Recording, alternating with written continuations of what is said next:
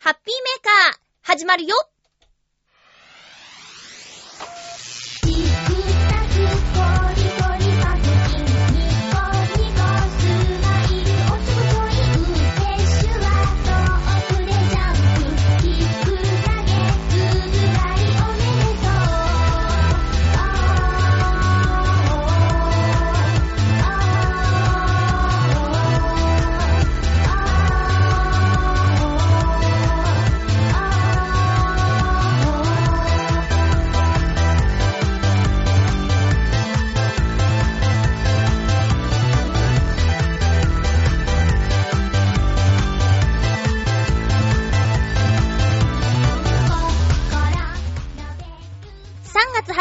ゆっちょのハッピーメーカー。この番組は、ハッピーな時間を一緒に過ごしましょうというコンセプトのもと、ちょあへよ .com のサポートでお届けしております。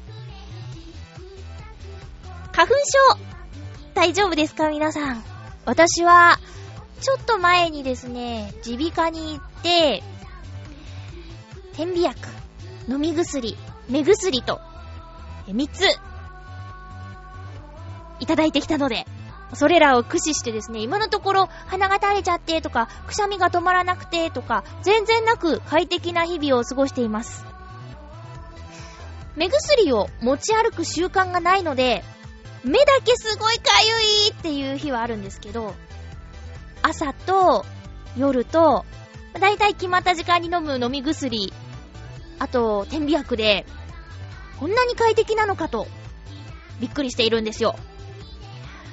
天気予報かな何かで言ってたんですけど、今年の花粉の飛散量の半分はもう飛び切ってしまったということで、あと半分我慢すれば、えー、あったかいポカポカの春を楽しめることができるのかななんて、そんな風に言っていましたよ。皆さん、花粉症悩んでる方、一度耳鼻科に行ってお薬もらうのをおすすめします。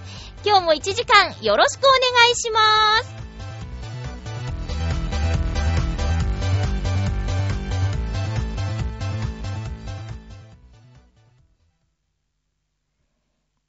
めまして、ハッピーまゆっちょこと、あませまゆです。先週の放送、聞いていただけましたでしょうか？え、久々登場のゆこちゃん。え、一年半ぶりのハッピーメーカーだったんですけど、あの子はもうほんとリラックスしてしまってね、え、自分から何も発しなかったですけどもね、なんか無口な感じになっちゃってましたけど、あの、もっとゆこちゃんの声聞きたかったよ、なんていう声もね、えー、ありそうな気がするんですがね。私もね、なかなかあの、ゲストさん、えーゆっこちゃんが卒業してからずっと一人でやったことも、やってきたこともあって、えーなかなか引き出すこともできなかったのかな、なんてね、えー反省もしています。反省といえば、音の面でね、とっても聞きにくい放送してしまったことも、申し訳なく思っています。もっとね、なんか基本的なところを勉強しなきゃいけないなって、ナレーションの声の仕事のこともそうですけど、何するにしてもそうですね。料理もそうですよ。さしすせそ。皆さん、何のことかわかりますか？料理のさしすせそ。これ基本ですからね。言いませんけど。わかるよわかりますよ。砂糖、塩、酢、せうゆ、醤油、味噌なんで最後だけ、ソースとか、ソルト、あ、ソルトは塩か。あ、なんかね、み、そうなんですかね。あれずるいですよね。引っ掛け問題だと思うんですけどもね。えー、なんでそ、もう、今週はですね、あれですよ。あの、メールが、えーと、テーマトークの方がですね、えー、来てません。ゆこちゃんが提案してくれたんですけどね。これで分かったことは、皆さん、割と、チョアヘヨブログを見ていないっていうことですかね。あのー、実はですね、エンディングで、あ、予告してないってなって、またあのマイクを上げて、喋ったんですけど、あまりに焦っていたのか、そもそも設定が良くなかったのか、声がほとんど聞こえない状態で撮ってしまっていたので、チョアヘヨさんの方で、カットしてもらってね。えー、だから予告がなかった状態での放送になってたんですけども、その後、えー、チョアヘヨブログの方に改めて、テーマの方、お知らせしたんですが、ゆっこちゃんからいただいてたテーマなんですけどね、えー、今週は、私が喋ろうかな。ちなみに、テーマはね、あの、恩師、懐かしい先生というような感じのテーマだったと思うんですが。卒業シーズンということもあり、ということでゆこちゃんからいただいてましたよ。まあ、その他にもね、メッセージはテーマトーク以外にいただいているので、えー、今日も紹介しながら、私の話をしながら、えー、ずんずん1時間やっていきたいと思います。久しぶりにこのコーナーをやっちゃおうかな。ハッピーもぐもぐ。うん。恐る恐るですがね。エコーとか。え、ハッピーもぐもぐのコーナーです。すごく久しぶりですね。なんかね、収録する日によって、うちに何も食べ物がないということがね、多々ありまして。え、今日は、多分2週間ぐらい前に買っておいたお菓子がありましたので、もぐもぐしようと思います。ブルボンのいちごの種というお菓子です。以前、リスナーさんに、柿の種にチョコレートがついているものをおすすめされたことがあるんですが、なかなか口にする機会がなく、ようやくコンビニにあったのでね、手にしてみました。ピリ辛柿の種をいちごチョコレートで包みましたという、ブルボンのいちごの種。なんか、どうですか？みんな食べたことありますか？ピリ辛にチョコレートって、ね、すごく不思議だし、最初やろうと思った人は、すごく発想力が豊かですね。硬い 言葉が硬い。えー、いただきます。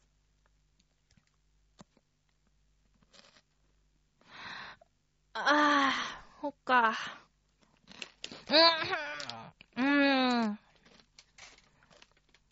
うん。うん。とりあえず一口目は、うーん、微妙。微妙ですね。こだんだん癖になるとかそういうことかな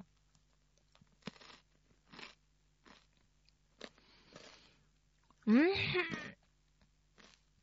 すごくね、匂いを感じちゃったんだな。うーん。うん。好きな人これ好きな人うーん、別々がいいかな。あ、でもね、柿の種の辛さって私ギリギリアウトかな。辛く感じちゃうんですよね。あの、わさび風味の柿の種とか、最近ね、あったりするけど、あれも結構、うわ、辛いってなる。あ、ピーナッツと一緒だったら、中和されて、ちょうどいい感じになるかな。まあね、これは、うーん、面白お菓子ってことですよね、きっとね。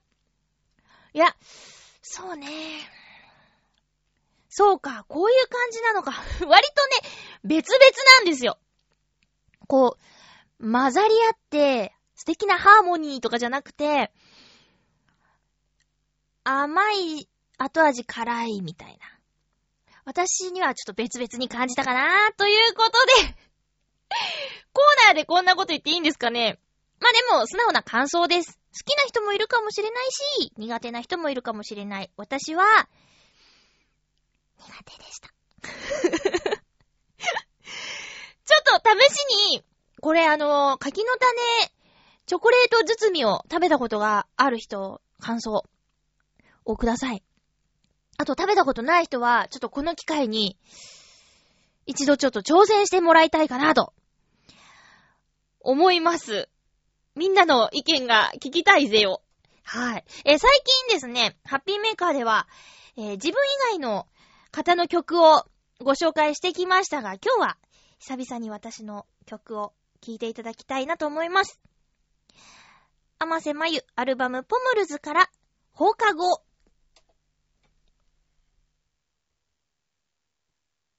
I can take a while.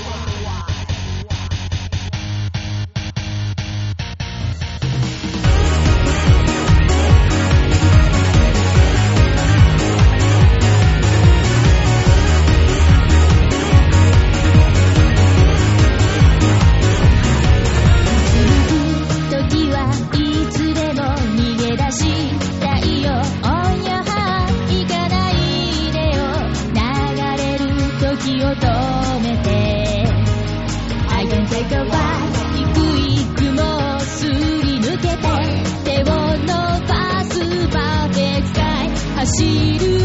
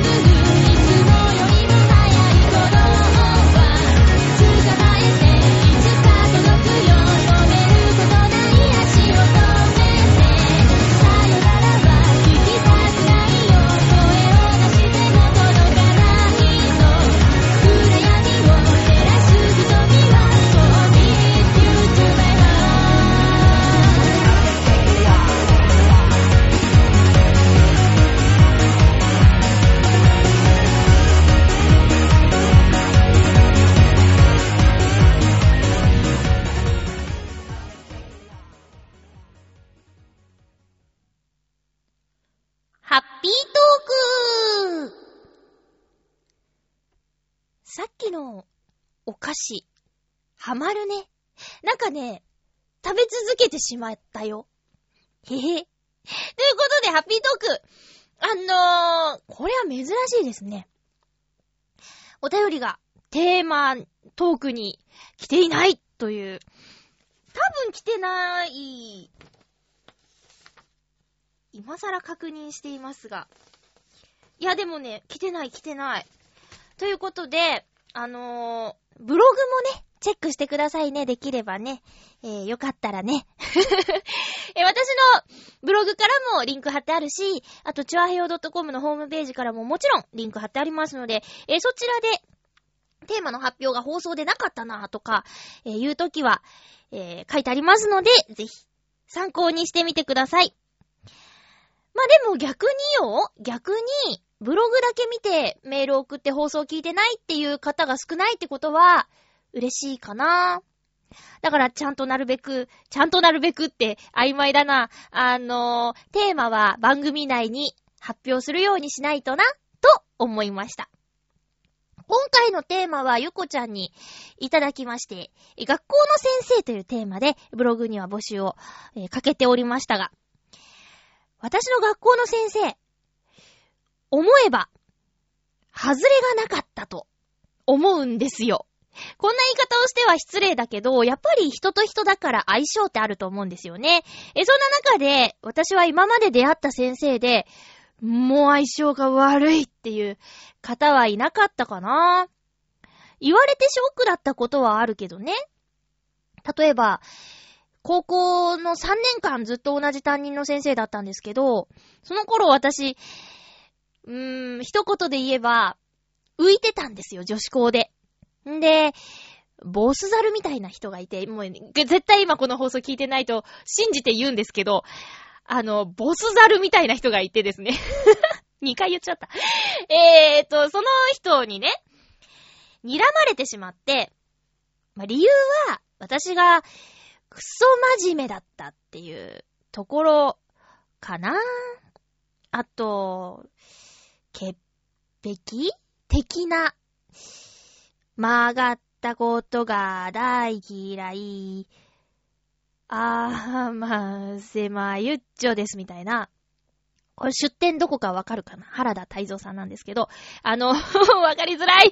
えーと、そうなんですよ。で、例えばなんですけど、エアコンがついてまして、うち学校に。普通？これ普通？私の中ではちょっと感動的だったんですけど、えー、教室全部にエアコンがついててね。まあ、高校生の時。高校生の時なんですけど。で、そのボスザルが、もうこの言い方やめよっか。T さんが、T さんがね、寒いのが大好きで、設定16度とかにしてたの。16度とかにして、カーディガンをね、カーディガンをね、羽織ったりしてたんですよ。半袖の制服の上に、セーター的なやつ。カーディガン。私は思うんですが、カーディガンを脱いで、設定温度上げりゃいいじゃん、と思うんです。で、クラスメイトの中にはカーディガンを持ってない人もいるわけですよ。で、その人たちは凍えてるの。おかしいなぁと思って、休み時間の間にね、こう私は、その温度を上げたんです。まあ断りもせず。って言ったら変だけど、私に言ってきた子がいたから。あの、まゆちゃん、寒いんだけど、どうしたらいい？みたいな。あげればいいんじゃない？と思って、別にね、その T さんに、あげるよって言わずにあげちゃったの。でね、それが気に入らなかったみたい。そっから嫌われて、うーん、浮いてたね。でね、寒いって言ってきた子は、ありがとうって言ってくれたんだけど、先生には、うーん、あんたの正義はわかるけど、正義がすべて正しいわけじゃないみたいなことを言われてね。まあ、その時は全く納得できなくて、私怒られたみたいな。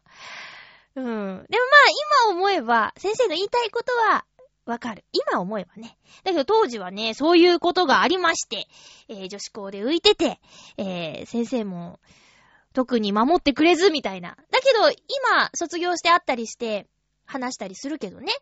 だから、もう、外れではなかったかな。うん。まあ、その時言われたことが今、わかるし、あ、そういうことだったんだって言え、思えば納得できるかなとか、そういうことはありましたね。あー、小学校の時も、面白い先生いたよ。3年生の時かな。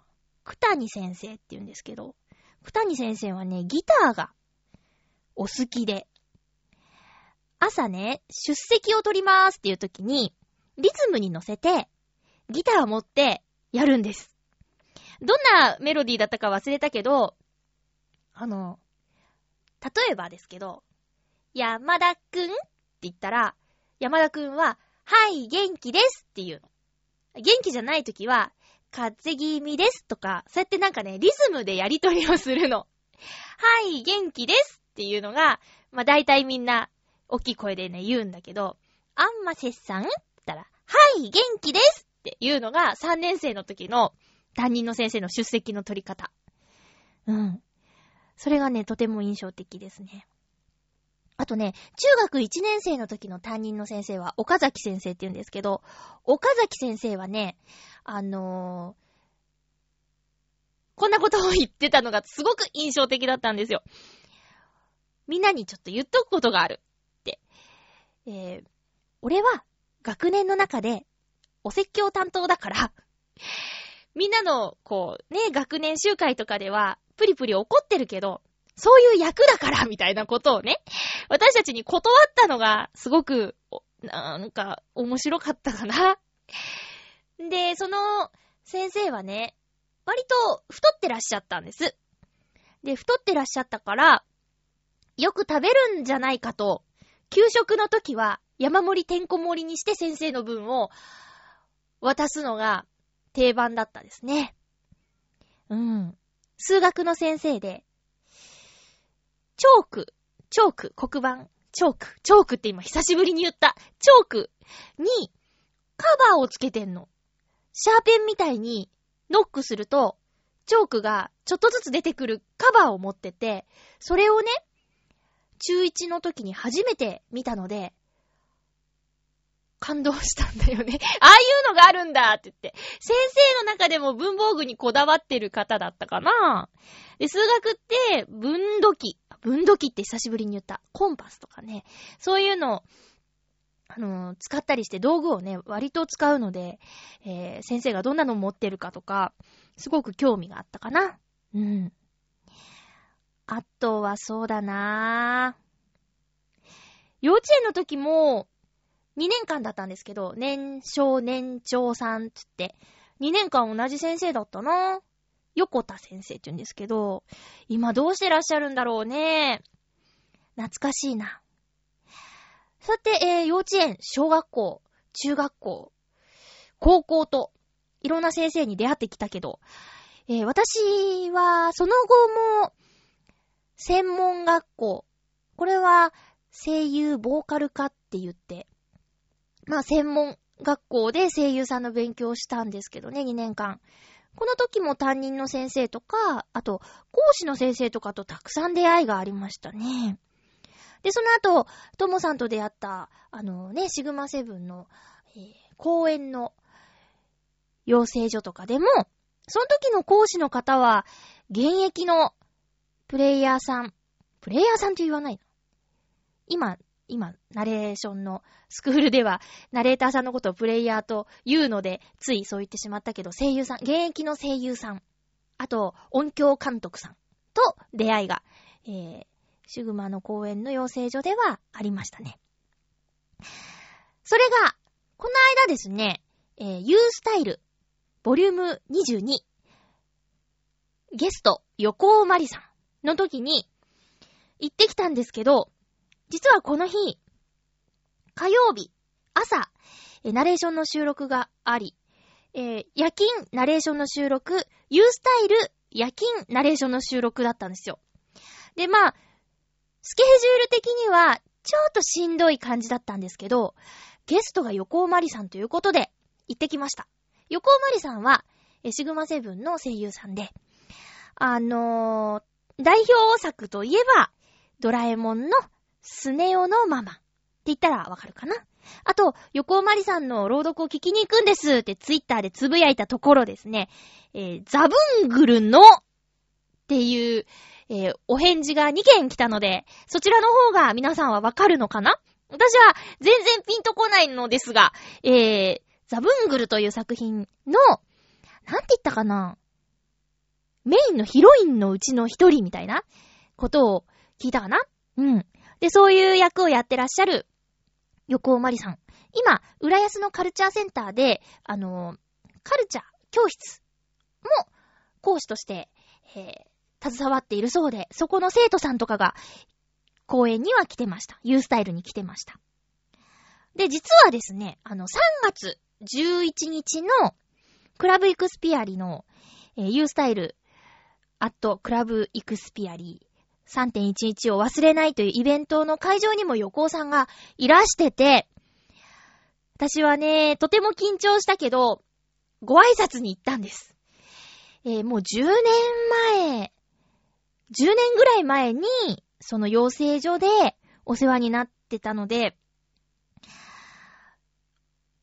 覚えてるかなってちょっと心配だったんですけど、横尾さん、あませですって言ったら、あませって言ってくれて、すごく嬉しかったです。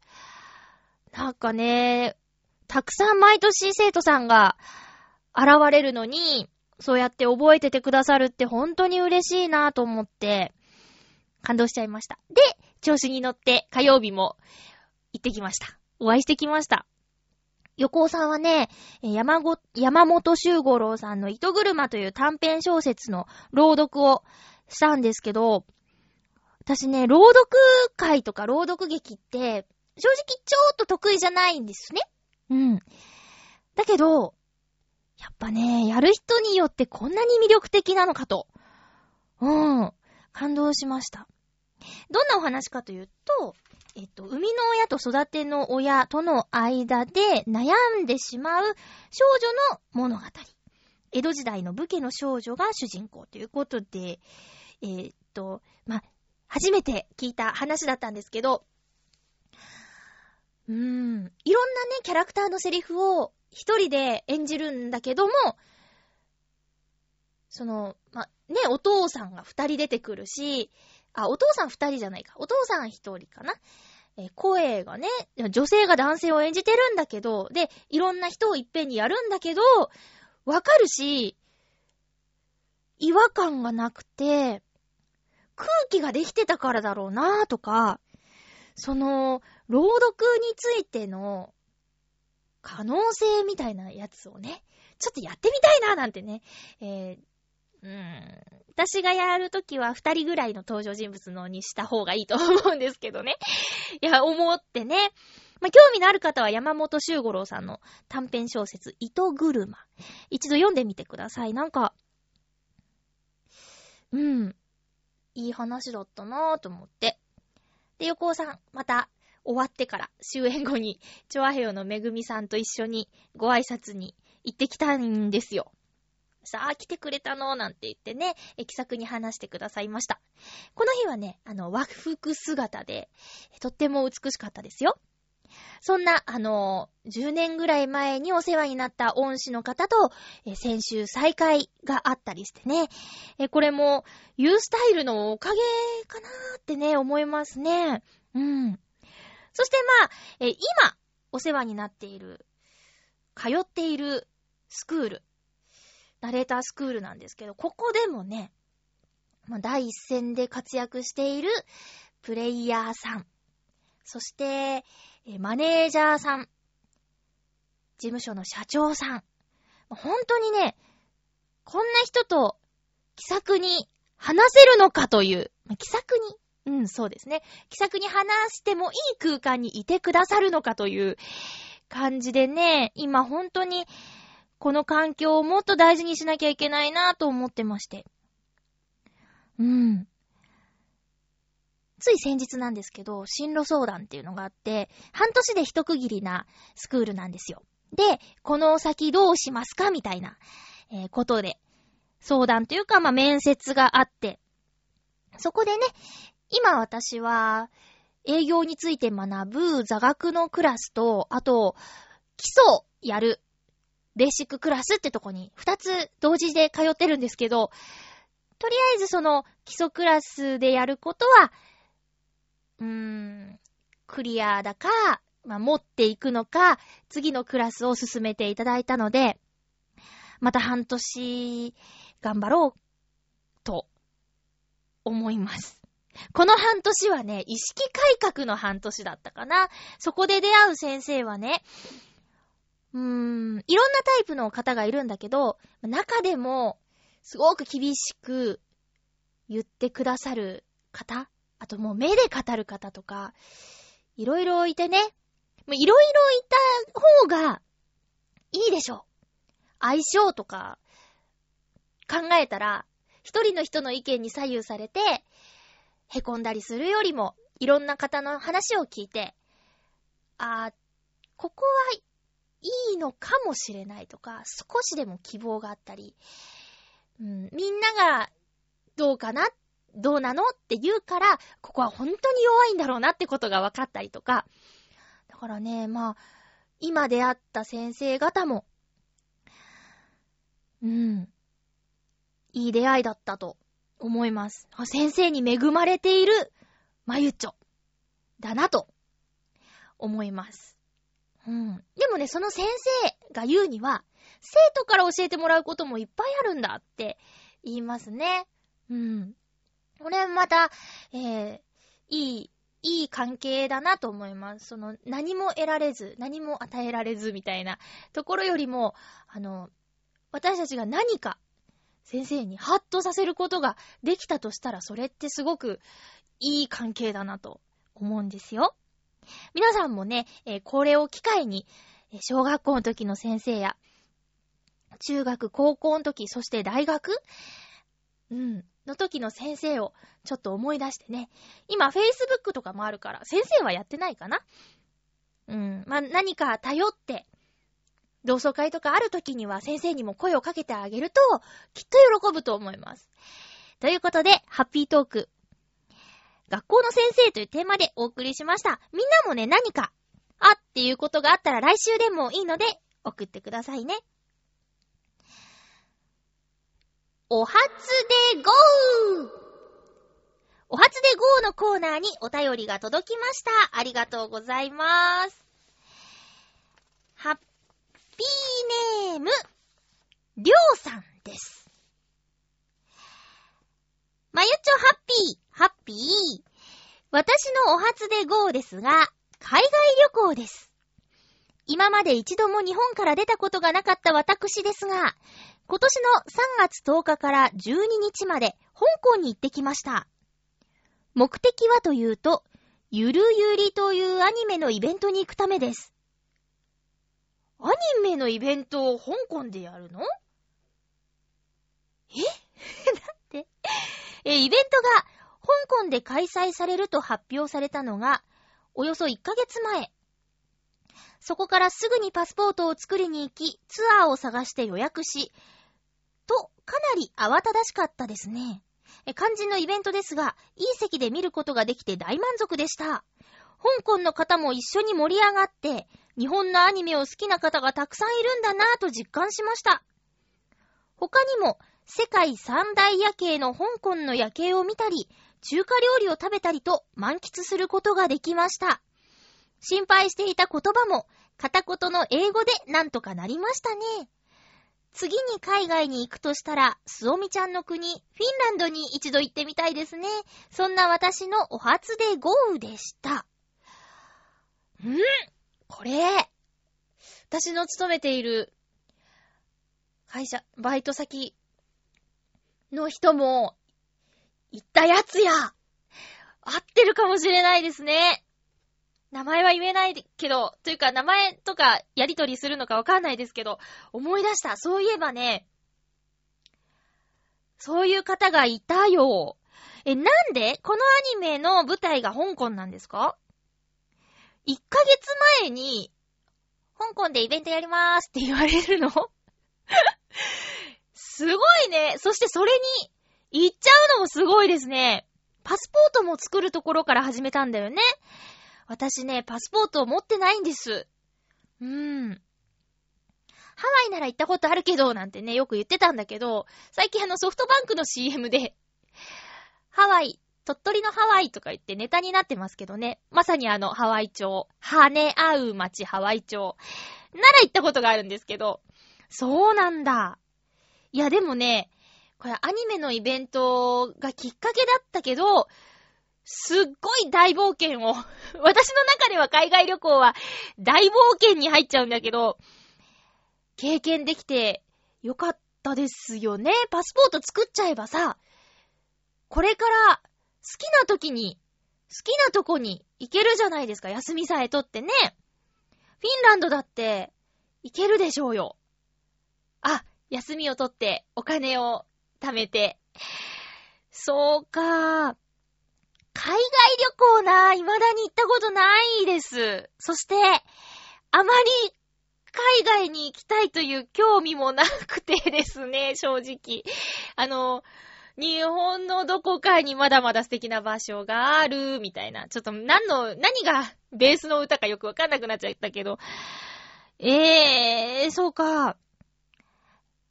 海外な海外、そりゃあね、フィンランドは行ってみたいですよね。写真でしか、え見たことがないので。やっぱ北絵をやるときに、そうみちゃんを演じるときに、どんなところでさ、育ったんだろうとか思ったらね、あのー、図書館とか行って、フィンランドの本を見たりして、写真とか見たりして、えー、たので、実際にその風景を見れば、すごく感動するだろうなと思うんですけど、あとやっぱり、ベタだけど南の島とか行ってみたいなとは思いますけども、とりあえず沖縄かなとかも思うし、いや、すごいよく決断しましたね。パスポートって、いくらかこう取るのに時間がかかるんじゃないですかね。その辺も全く無知なんですけど、ちょっとパスポート作りの時に感じた面白かったこととか、へえ、こんなことやるんだ、みたいなことがもしあったらまた、えー、パスポート作りのお初で GO として、えー、送っていただければなぁと思います。りょうさんありがとうございました。世界三大夜景って、もう二つはどこなんですか？函館は世界には入らないですか？あれ、日本夜景ですか？世界三大夜景。どこよ？え、なんかそういうのね、いいね。見たいもんな。すごい景色を。世界三大夜景。みんなも今一緒に探しましょうよ。三大。やはけい。遅いっつのね。すいません。世界三大夜景。ほ入ってんじゃん日本の函館、中国の香港、イタリアのナポリ、うわでもね、今ね、ちょっと、ウィキペディアさんで映像、画像を見てるんですけど、香港ダントツですね、これ。明るさとか。何このビルのニョキニョキ感とか。ねえ。函館のこのウィキペディアに載ってる写真は、花火が上がってるかい？ちょっとずるくないかい？これね。ナポリ。うーん。この海岸線かな？なんか、がくっきり見えて。まあ、函館もだけど。いや、でも香港のこれを生で見たの？いやー、羨ましいなぁ。ため息が出ちゃいそうですね。だって写真でもちょっと、はーって言っちゃったもんね、今。いやー、羨ましいっす。世界三大夜景。日本も入ってんだ。なんかちょっと嬉しいね。えー、りょうさん、ありがとうございました。えー、こっからはお便りをご紹介していこうかなと思います。ハッピーネーム、水なぎさん。先週いただいてたんですが、ご紹介できず、ごめんなさい。まゆっちょ、ゆっこちゃん、ハッピー、ハッピー？久しぶりに北海道のご当地検定に合格したので報告させてください。おめでとうございます。合格の話ですよね。今回合格したのは、千歳町魅力検定の基礎編です。これは、新千歳空港のある千歳市の市民団体が立ち上げた検定で、千歳市の魅力を知ってもらうために作られ、今年第1回が実施された検定です。試験範囲が千歳市が市の統計、人口とか産業の動向をまとめた洋蘭千歳すべてということもあって、とってもハードルが高くて大変かもとは思っていたのですけど、受験資格が小学校4年生以上で、しかも今回は基礎編ということもあり、いざ試験を受けてみると、意外に簡単でした。問題の例としては、千歳市内にある郵便局は何箇所？とか。え、回答は4社一択です。郵便局の数？はあ、まあ、この、洋蘭、要に見るの。洋蘭千歳かなすべてこれを覚えてればってことなのかな答えは、15箇所。え浦安市内郵便局の数とか、何個あるんだろう気になる。えー え、千歳市内の JR の駅は何駅？答えは、新千歳空港駅、千歳駅、南千歳駅、ビビ駅、お札駅の5駅などです。ビビ駅って、振り仮名振ってくださってて、ありがとうございます。美しい、美しい。美しいにって書いて、カタカナの、こう、タみたいなやつ書いてビビ駅だって。なんか可愛い名前。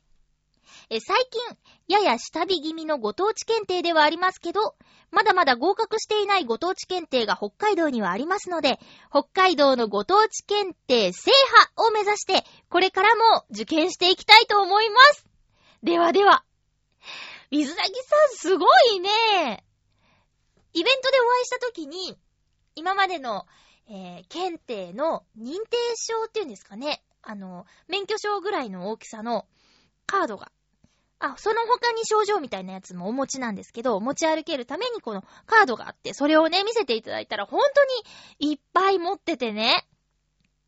すごいなーって。で、目標があるってやっぱりね、かっこいいよね。北海道のご当地検定制覇を目標に。すごいよね。やっぱね、こういうの必要だなって思います。うん。ご当地検定。皆さん、何か受けたこととかありますか？私、記憶力に自信がないのでね、うん。参考書とか見たことあるんですけど、やっぱりね、好きじゃないと無理だよね。小さい子供がさ、電車の名前とか車の名前とか、覚えちゃうじゃん。まだなんか3歳、4歳とかなのに、よく知ってるみたいな、テレビとかに出てきたりするけど、あれもやっぱりね、興味とか、好きっていう気持ちが強いんだろうね。あ、もしかしたらですけど、私が普通に言ってるディズニー関係のものの名前とか、私よりもすごい人はいっぱいいっぱいいるけど、私が言うことも興味のない人からすれば、まゆっちょディズニー詳しいねになるかもしれないよね。そこを極めようかな。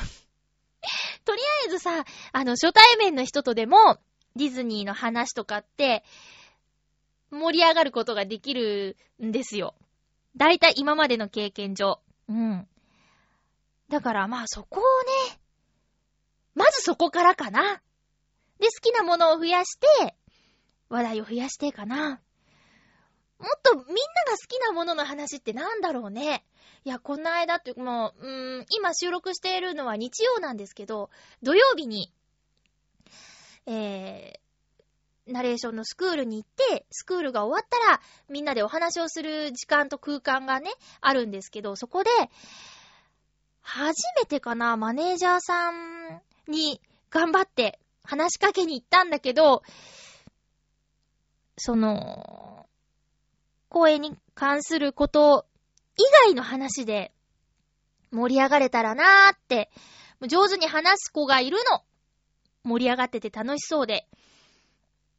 きっと、先生とか、マネージャーさんとかも、あの、声にまつわるおお仕事以外の話で盛り上がった方が楽しいだろうなって。もちろんその話も聞いてほしいし、うん、そっから得るものはたくさんあるけど、でも、も、ただ盛り上がれる話題ってなんだろうとかね、そういうことぐちゃぐちゃ考えててもしょうがないんだけど、自然にそういう話ができる人になりたいなぁとは思いますよね。それにはみんなが興味のあるネタを収集して、それに強くなれたらいいんだけどね。うん。水なぎさんのこの北海道に詳しいっていうのも相当の武器だと思いますけどね。嫌いっていう人はもう聞いたことないから、北海道のこと。うん。すっごいと思います。あとどれぐらいあるんだろう。頑張ってくださいね。楽しみにしてます。また報告してください。水なぎさんでした。コージー at work さんから。いつもね、いっぱいくださるんですよ。先週の感想かなこれはね。えー、まゆっちょハッピー、ハッピー？まゆっちょ1960年代に使われていたという、はは、1960年代に使われていたという伝説のエレキギターギオン。テケテケテケテケテケテケテケを、まさか本当に耳にするとは思いませんでした。だだだだ、大丈夫ですか？何がいけないのかわからない。えちなみに、アコースティックでもエレキでも、奏法や構造は基本同じです。違いは、エレキギターが金属の弦を流れる弱い電気をコイルで拾って音にしていること。そのため、アコースティックではできない奏法や音作りが可能です。また、エレアコはボディにマイクの入ったアコースティックギターと考えてください。間違いやすいのですが、エレキギターのボディには厚みによって空洞のないソリッド、空洞のあるセミアコ、フルアコなどの種類があります。あの、それから、ベースとギターは別の楽器です。それでは、ということで。コージャットワークさんありがとうございます。だってこの、テケテケテケテケはさ、60年代当時だけ言われてたことじゃなくて、今でもなんやかんや出てくるじゃないですかい。うん。いや、実は私63年生まれでとかではないですからね。79年生まれでもうすぐ33になりますから。あ、そうですか。これはな、そんなに、ダダダダ、大丈夫ですかと言わせてしまうほど動揺を 与えてしまうことだったのかとそこにも驚いておりますが。えー、エレキギターね。ちょっとね、見に行きましたよ。なるほど。弦が、えー、アコーギよりも、細いな、という印象を受けました。うん。やっぱね、私は、アコギかな。なぜなら、憧れとしてなんですけど、えー、もし素敵に演奏ができるようになったら、公園とか土手に行って、童謡をね、ちょっと可愛く弾くんですよ。そしたら、お散歩中の親子連れとかが通りかかって、一緒に歌うとかね。そういうのがしたいので、アンプとかを持ち歩かなきゃいけないのならば、そういうのがなくて音が出せるアコギがいいなぁと思って。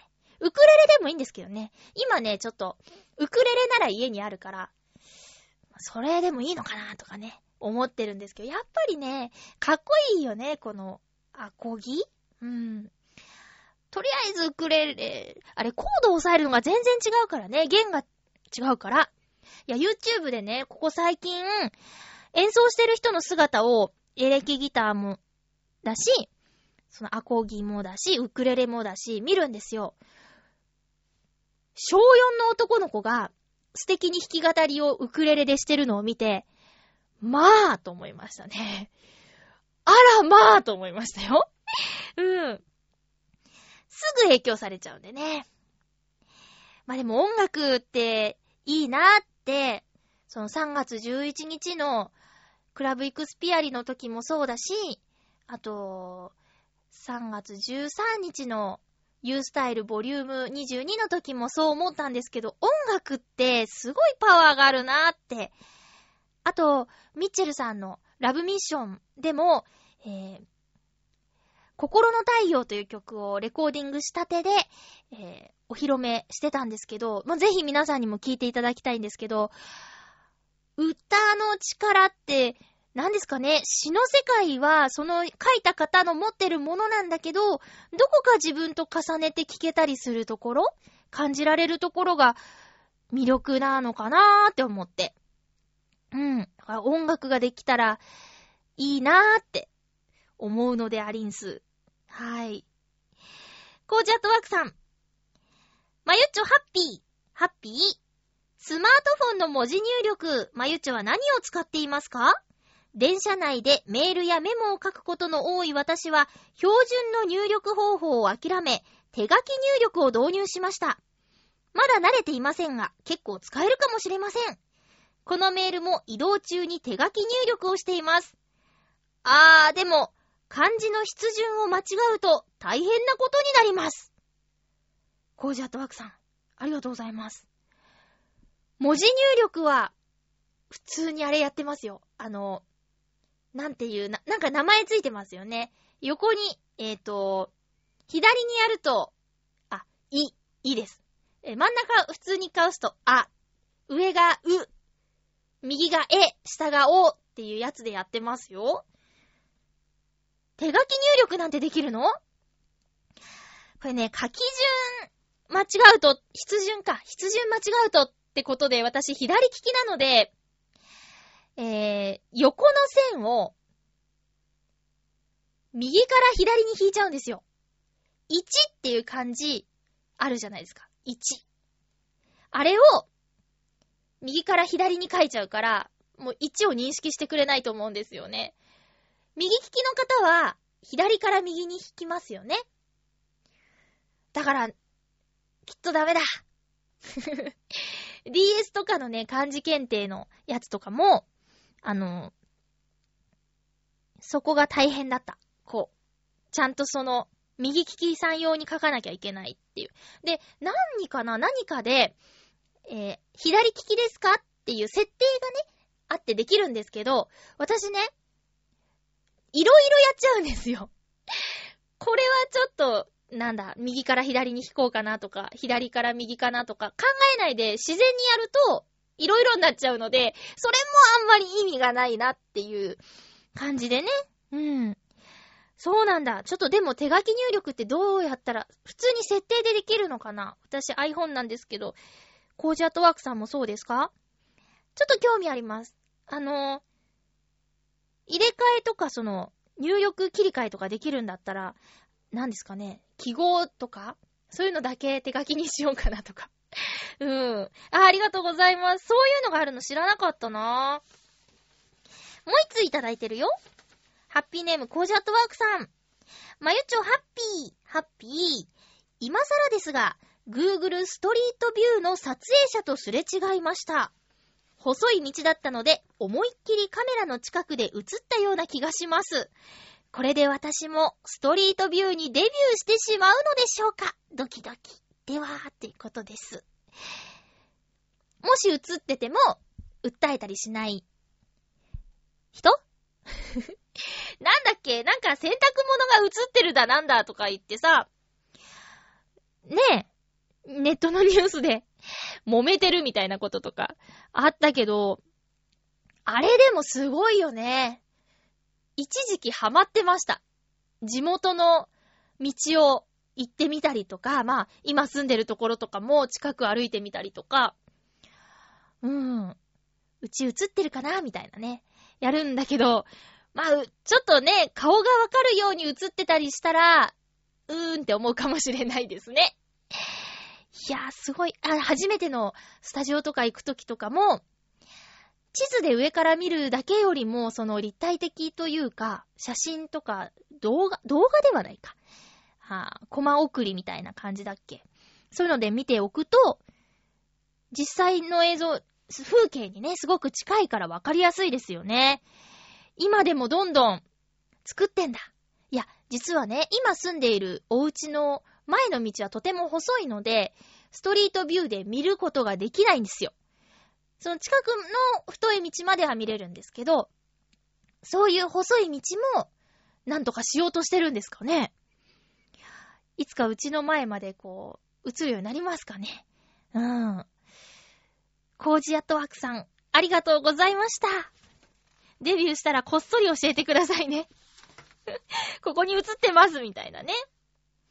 えーっと、そろそろ、エンディングなんですが。次回は3月27日の放送。収録は3月25日にしようと思います。ハッピートークのテーマは、新年度お初宣言ということで、新年度を迎える4月直前のハッピーメーカーということで、えーこのテーマにしてみたんですが、1月新年に立てた目標もあると思うんですけど、まあ、改めて会社とか学校とかはね、新年度、年度で変わっていくので、またそこで新しく何かやろうかなと仕切り直すにはちょうどいい時だと思います。新しい新年度、新しい新年度、新年度、えまだやったことないことに挑戦してみようと、ハッピーメーカーで宣言してみてはいかがでしょうか。パスポートを作るもよし。えー、そうだな。お初だからな。私は、ハイヒールを履こうかなとか。もうカミカミですね。えー、ハイヒールを履こうかなとか。いろいろとね、えー、やってみたいこととかはあるんですけども、皆さんの、これをやってみようと思うよという宣言、お待ちしています。映画の前売り券を買ってあります。スターウォーズのエピソード1、3D 上映をされるということで、もう、この週末から、えー、上映は始まってるんですけど、まだ行ってません。前売り券がね、3D 仕様になってて、かっこいいんですけどね。と言っても私はあんまりスターウォーズ詳しくなくて、えー、なんだっけ、ホース、ホースって何？みたいなことをね、弟に言ったら、ホースもわかんねえやつが、見る資格ないみたいなことを言われて怒られちゃったこともあるんですけど、またエピソード1から見て、勉強したいなと思います。お相手は、まゆっちょこと、あませまゆでした。また来週ハッピーな時間を一緒に過ごしましょう。ハッピー